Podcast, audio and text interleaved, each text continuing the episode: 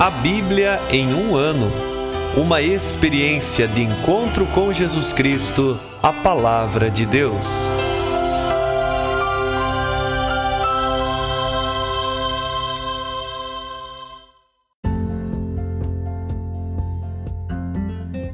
Olá, eu sou o Bruno, seminarista da Diocese de Ponta Grossa, Paraná.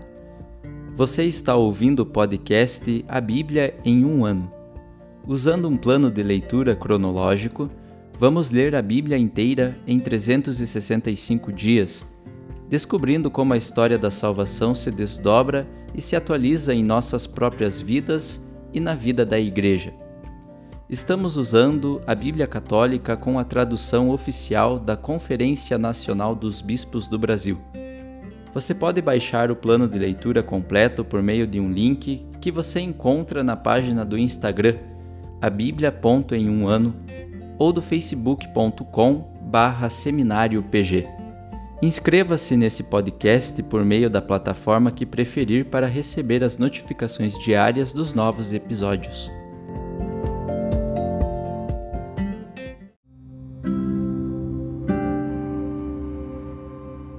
Olá, eu sou o Padre Joel Nalepa, da Diocese de Ponta Grossa, no Paraná.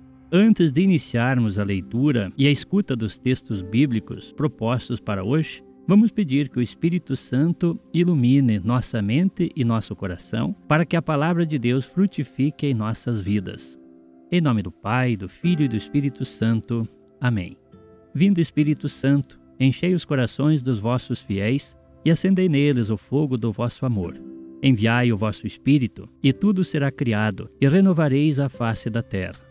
Oremos. Ó Deus, que instruístes os corações dos vossos fiéis com a luz do Espírito Santo, fazei que apreciemos retamente todas as coisas, segundo o mesmo Espírito, e gozemos sempre de Sua consolação. Por Cristo nosso Senhor. Amém.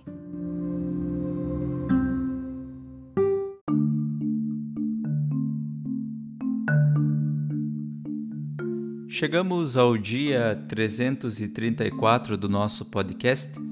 Leremos Atos dos Apóstolos, capítulo 13, 1 Coríntios, capítulos 7 e 8 e Provérbios, capítulo 28, versículos de 4 a 6.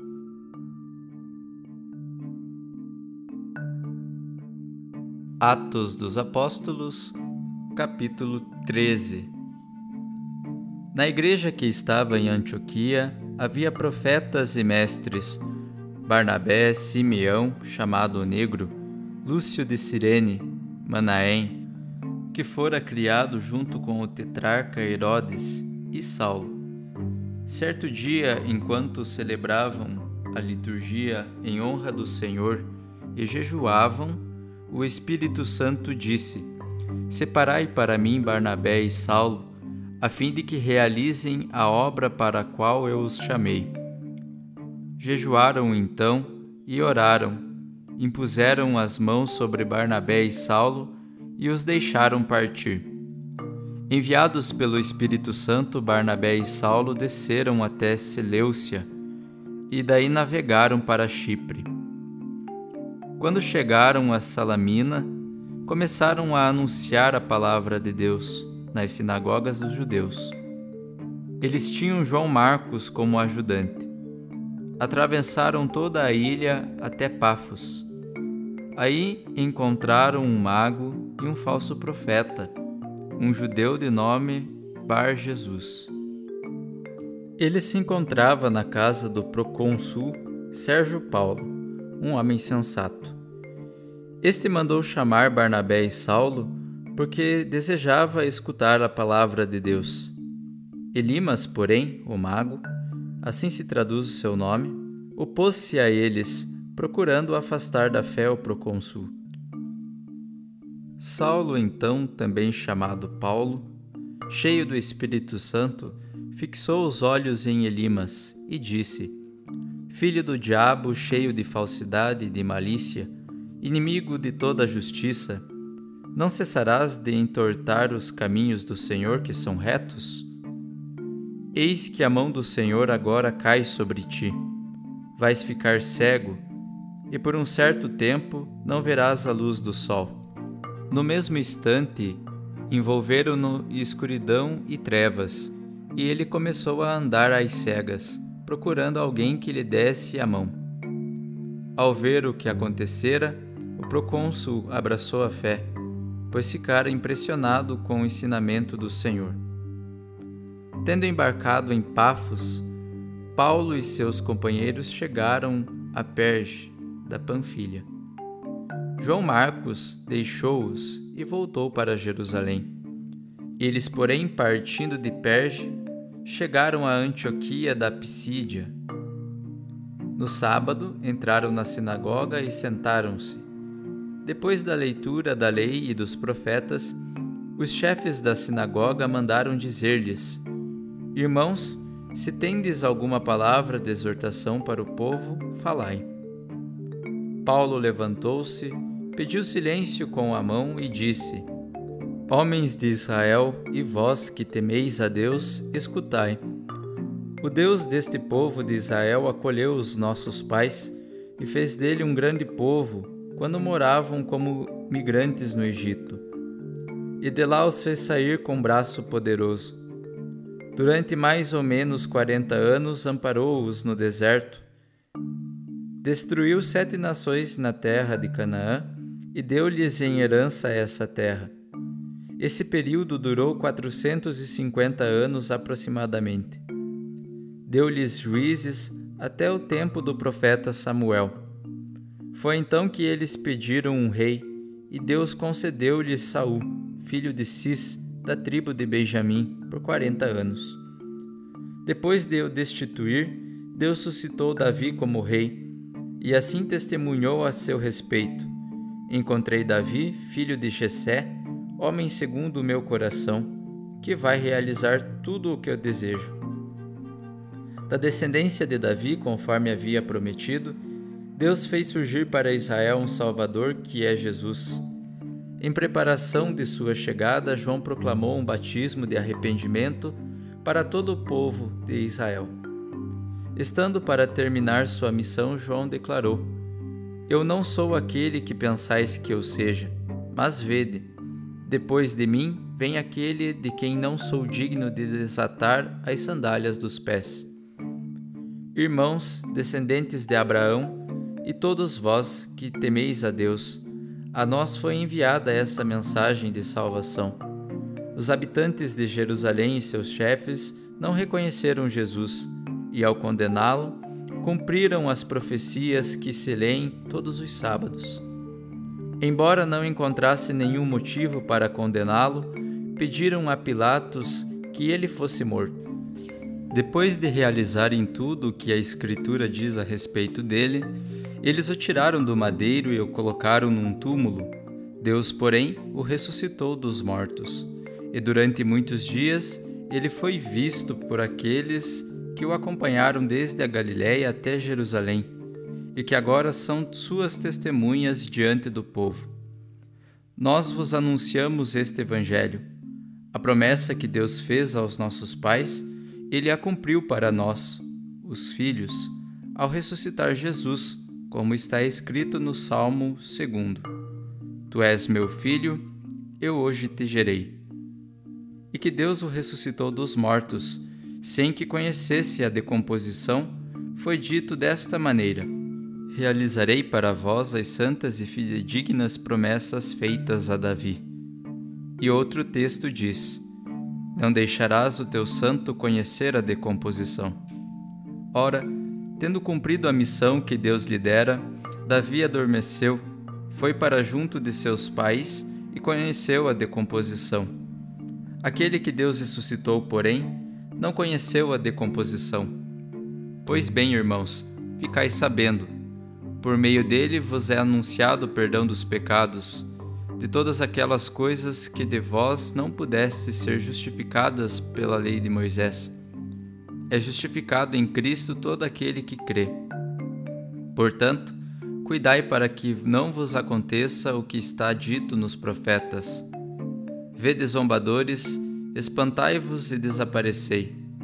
Eu vou realizar em vossos dias uma obra em que não acreditaríeis se vos fosse contada. Ao saírem, pediram a Pedro e Barnabé que no próximo sábado voltassem a falar sobre esses assuntos. Muitos judeus e prosélitos devotos seguiram Paulo e Barnabé. Conversando com eles, os dois insistiam que continuassem firmes na graça de Deus. No sábado seguinte, quase toda a cidade reuniu-se para ouvir a palavra do Senhor. Ao ouvirem aquela multidão, os judeus ficaram cheios de inveja e, com blasfêmias, opunham-se ao que Paulo dizia. Então, com coragem, Paulo e Barnabé declararam: Era preciso anunciar a palavra de Deus primeiro a vós. Como, porém, a rejeitais e vos considerais indignos da vida eterna, sabei que vamos dirigir-nos aos gentios. Esta é a ordem que o Senhor nos deu. Eu te constituí como luz das nações, para levares a salvação até os confins da terra. Os gentios se alegraram quando ouviram isso e glorificavam a palavra do Senhor. Todos os que eram destinados à vida eterna abraçaram a fé. Desse modo, a palavra do Senhor espalhava-se por toda a região.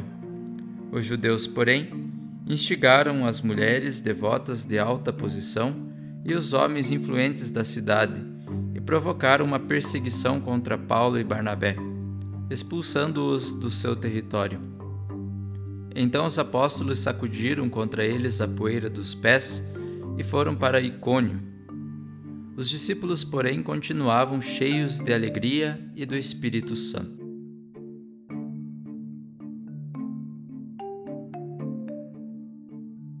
Primeira carta de São Paulo aos Coríntios, capítulo 7.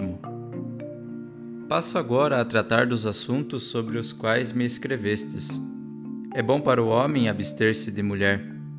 Entretanto, para não cair na imoralidade sexual, tenha cada um a sua mulher, e cada mulher o seu marido. Cumpra o marido o seu dever conjugal para com a esposa, e a esposa do mesmo modo para com o marido não é a mulher que dispõe de seu corpo, mas o seu marido. Do mesmo modo, não é o marido que dispõe de seu corpo, mas a sua mulher. Não vos recuseis um ao outro, a não ser de comum acordo e por um tempo oportuno para vos entregardes à oração. Depois, uni-vos novamente, para que Satanás não vos tente, por causa de vossa incontinência que acabo de dizer é uma concessão, não uma ordem. Aliás, gostaria de que todos fossem como eu. Mas cada um recebe de Deus um dom particular. Um de um modo, outro de outro. Digo, pois, aos não casados e às viúvas, que é bom para eles ficarem assim como eu. Se, porém, não conseguem conter-se, casem-se pois é melhor casar-se do que abrasar-se. Aos casados ordeno, não eu, mas o Senhor.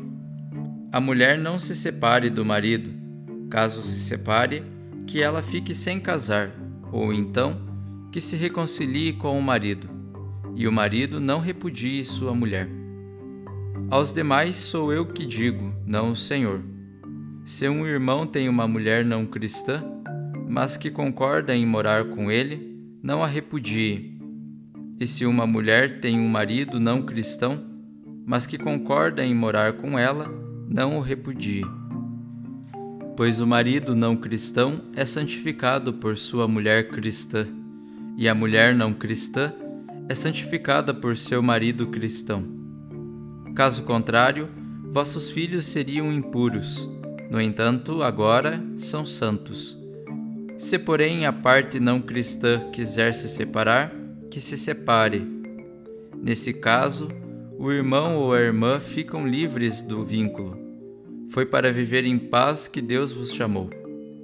Ademais, ó mulher, como podes saber se salvarás teu marido? Ou tu, marido, como podes saber se salvarás tua mulher? Fora esse caso, continue cada um vivendo na condição que o Senhor lhe atribuiu e na qual Deus o chamou. Assim tenho ordenado em todas as igrejas. Alguém já era circuncidado quando foi chamado? Que não disfarce a sua circuncisão. Outro era incircunciso ao ser chamado? Que não se faça circuncidar. A circuncisão nada é e a incircuncisão nada é. O que conta é a observância dos mandamentos de Deus. Continue cada um na condição em que se achava quando foi chamado. Eras escravo quando foste chamado? Não te preocupes com isso. Se também puderes tornar-te livre, vê o que é mais proveitoso. Com efeito, quem era escravo quando foi chamado no Senhor é um liberto do Senhor. Do mesmo modo, quem era livre quando foi chamado é um escravo de Cristo. Fostes comprado por alto preço. Não vos torneis, pois, escravos de seres humanos. Irmãos, cada um continue diante de Deus na condição em que se achava quando foi chamado. A respeito dos solteiros, não tenho nenhuma ordem do Senhor, porém, tenho um parecer como alguém que recebeu misericórdia do Senhor e merece confiança. Penso que, em razão da angústia presente, é bom ao solteiro permanecer como está. Estás ligado a uma mulher? Não procures desligar-te. Não estás ligado a nenhuma mulher? Não busques uma mulher. Se, porém, casares, não estarás pecando. E se a solteira se casar, não peca. Todavia, as pessoas casadas terão tribulações na carne e eu gostaria de poupar-vos. Isto, porém, eu digo, irmãos: o tempo oportuno abreviou-se. Então, que doravante os que têm mulher vivam como se não tivessem, os que choram como se não chorassem, e os que estão alegres como se não estivessem alegres, os que fazem compras como se não estivessem adquirindo coisa alguma, e os que tiram proveito do mundo como se não aproveitassem, pois passa a figura deste mundo. Eu gostaria de que estivesseis livres de preocupações. O homem não casado preocupa-se com as coisas do Senhor e como agradar ao Senhor. O casado preocupa-se com as coisas do mundo e procura agradar a mulher. E assim fica dividido. Do mesmo modo, a mulher não casada e a virgem preocupam-se com as coisas do Senhor e procuram ser santas de corpo e espírito. A mulher casada, porém, preocupa-se com as coisas do mundo e como agradar ao marido. Digo isso para o vosso próprio bem e não para vos armar um laço, mas para que vivais de modo honesto e sirvais constantemente ao Senhor sem distrações. Se alguém envergonhar sua virgem, caso ela esteja passando da flor da idade, e se for necessário, faça o que quer fazer, não estarás pecando, que se faça o casamento. Aquele, porém, que está firme em seu coração, não tendo necessidade, mas domínio sobre a própria vontade, e resolver em seu coração deixar intacta a sua virgem, estará agindo bem. Assim, aquele que dá sua virgem em casamento está agindo bem e aquele que não a dá em casamento estará agindo melhor. A mulher está ligada ao marido durante todo o tempo em que ele viver. Se o marido morrer, ela estará livre para se casar com quem quiser, contanto que seja no Senhor. Do meu parecer, no entanto, é que ela será mais feliz, se continuar viúva. E penso que eu também tenho o Espírito de Deus.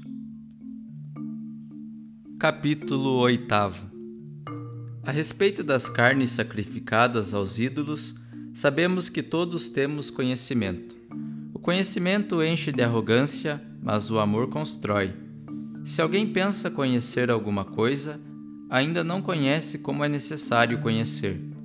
No entanto, se alguém ama a Deus, então é conhecido por ele. Portanto, Quanto a comer das carnes sacrificadas aos ídolos, sabemos que no mundo não existe nenhum ídolo e nenhum Deus, a não ser um só. E mesmo que houvesse pretensos deuses, quer no céu, quer na terra, como há muitos deuses e muitos senhores, para nós há um só Deus, o Pai, do qual tudo provém e para qual nós existimos. Para nós também existe um só Senhor, Jesus Cristo, pelo qual tudo existe e nós igualmente existimos por ele. Nem todos, porém, têm o conhecimento. Alguns, acostumados com o ídolo até agora, comem da carne sacrificada ao ídolo, e assim sua consciência, que é fraca, fica contaminada. No entanto, o alimento não nos aproximará de Deus. Se não o comermos, não teremos nada a menos, e se o comermos, não teremos nada a mais. Tomai cuidado, porém, para que essa vossa liberdade não se torne ocasião de queda para os fracos. Pois se alguém te vir a ti, que tens conhecimento, comendo à mesa em um templo de ídolo, não será sua consciência, que é fraca, induzida a comer carne oferecida aos ídolos? E então, por causa do teu conhecimento, perece o fraco, o irmão pelo qual Cristo morreu pecando assim contra os irmãos e ferindo a consciência deles, que é fraca, é contra Cristo que pecais.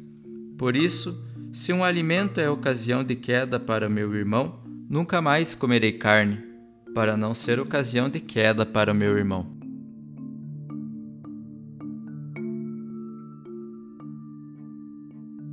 Provérbios 28, versículos de 4 a 6 Aplaudem o ímpio os que abandonam a lei, os que aguardam inflamam-se contra ele.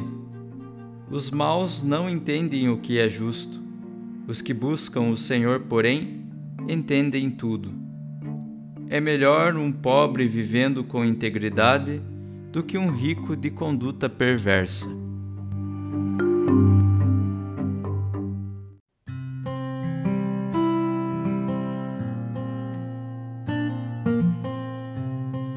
Eu sou o Padre Rodrigo Ribas. Estamos meditando o livro dos Atos dos Apóstolos. No capítulo 13, hoje, nós veremos o capítulo começando com um breve relato da comunidade cristã de Antioquia. E indica uma importante presença carismática na igreja. Cinco pessoas responsáveis que são responsáveis por apontar a direção. Estes trazem consigo uma dupla função: são profetas e são doutores ou mestres. O profeta recebe luz do Espírito para resolver casos concretos. O doutor ou mestre explica a doutrina do Evangelho. Vemos já no início o Espírito Santo tomando a iniciativa, dando uma ordem concreta, mostrando que não se trata de uma decisão humana. Lembramos da importância de invocar o Espírito Santo em todas as decisões, principalmente nas nossas pastorais, nos nossos movimentos, na vida da igreja. Sempre precisamos partir da oração. Movidos pelo Espírito, dois membros são enviados em missão. A região dessa primeira viagem missionária corresponde hoje à Turquia. Eles começam por Chipre, provavelmente por se tratar da pátria de Barnabé. Para dois missionários a pé, a viagem é notável, o que já serve até como preparação para as futuras viagens de Paulo. Os primeiros destinatários da pregação são os judeus e depois os pagãos simpatizantes, como o procônsul Paulo. Já de cara se encontram com um mago. Nós podemos até recordar aqui o episódio de Pedro com o mago Simão na Samaria, que foi narrado e refletido no capítulo 8. Esse tal de Elimas que aqui é apresentado é um expoente do sincretismo na época e busca reprimir os missionários porque os vê como rivais e perigosos. O ensinamento sobre Jesus faz com que o governador se sinta surpreendido e abrace a fé. Quanto ao mago, é denunciado e recebe o castigo. Mais uma vez, nós vemos aqui em Atos a questão da cegueira física, que também vai representar a cegueira espiritual. Na sequência, nós vamos ver então o primeiro discurso missionário de Paulo, que é a síntese de uma catequese a judeus e pagãos. Ele faz um resumo da história do povo de Israel, destacando três etapas: os 40 anos no deserto, o conflito entre Saul e Davi e a pregação de João Batista. Depois fala de Jesus anunciando diretamente o evangelho da ressurreição, da qual as escrituras dão testemunho. E como resultado desse anúncio, surge então uma pequena comunidade. Na conclusão do capítulo, nós vemos que a palavra de Deus não é apenas o que se encontra nas Escrituras, mas também a pregação missionária, o ensino vivo dos apóstolos. Frente à recusa dos judeus na sinagoga, a equipe missionária se abre totalmente aos pagãos, que acolhem a palavra e mudam de vida. As lideranças da sinagoga e os poderes políticos reagem, manipulando a opinião pública contra o evangelho anunciado pelos apóstolos, que se veem forçados a retirar-se para outra cidade. No entanto, a semente de uma nova comunidade permanece frutificando, repleta da ação do Espírito Santo. Ouvimos também os capítulos 7 e 8 da primeira carta de São Paulo aos Coríntios. No capítulo 7, Paulo começa a responder questões sobre o matrimônio a partir de consultas feitas pelos próprios coríntios. Havia práticas imorais na comunidade, como incesto, que já partilhamos anteriormente, e, ao que parece, alguém teria pregado contra o matrimônio. Paulo fala sem rodeios sobre a igualdade de direitos entre mulher e homem com relação aos afetos. Só que essa visão subverte o patriarcalismo tradicional, porque declara que a mulher tem direito sobre o corpo do marido, da mesma forma que ele sobre o corpo dela. Subverte igualmente a lei judaica, porque admite que a mulher também pode tomar a iniciativa do divórcio. E subverte a mentalidade comum, pois dá preferência ao carisma do celibato como dom semelhante ao do matrimônio.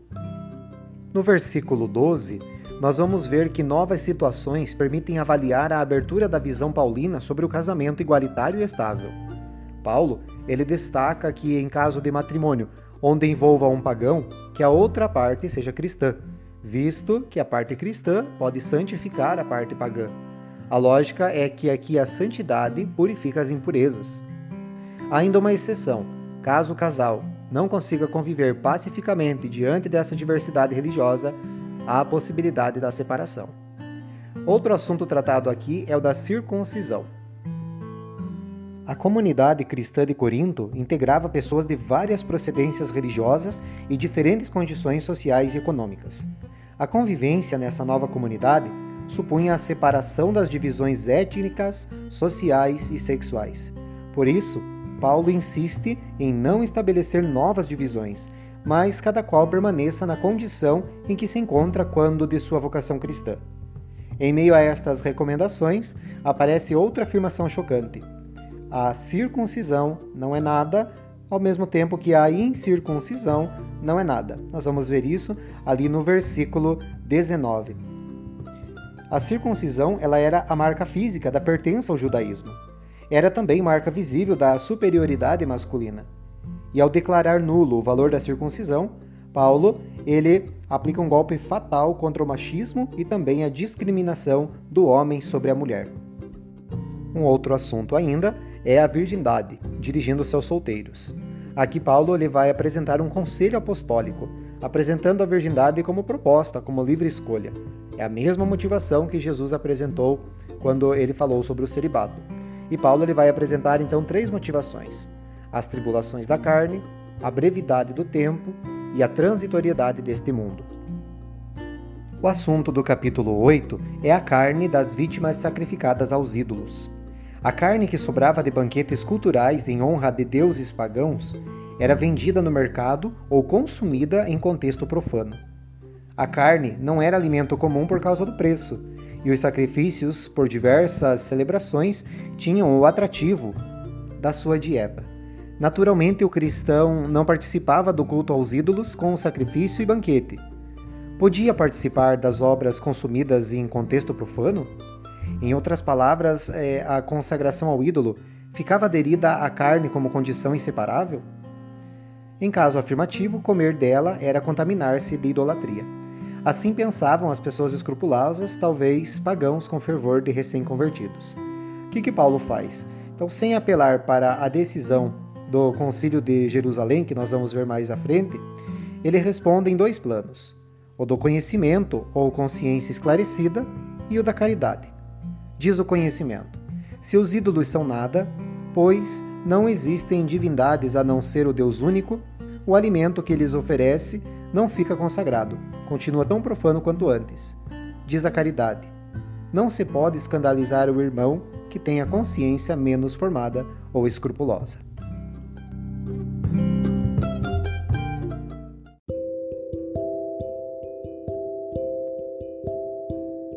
Querido irmão, querida irmã, Jesus afirma a todos nós: felizes os que escutam a palavra de Deus e a põem em prática. Peçamos que a palavra que acabamos de ouvir se faça vida em nós e inspire as nossas ações. Oremos. Ó Deus, concedei ao vosso povo alimentar-se cada vez mais da vossa palavra e nela encontrar a fonte da vida. Por nosso Senhor Jesus Cristo, vosso Filho, na unidade do Espírito Santo. Amém. Quem vos fala é o Padre Jaime Roça, vigário-geral da Diocese de Ponta Grossa, no Paraná. Que desça sobre vós a bênção de Deus Todo-Poderoso, Pai, Filho e Espírito Santo. Amém.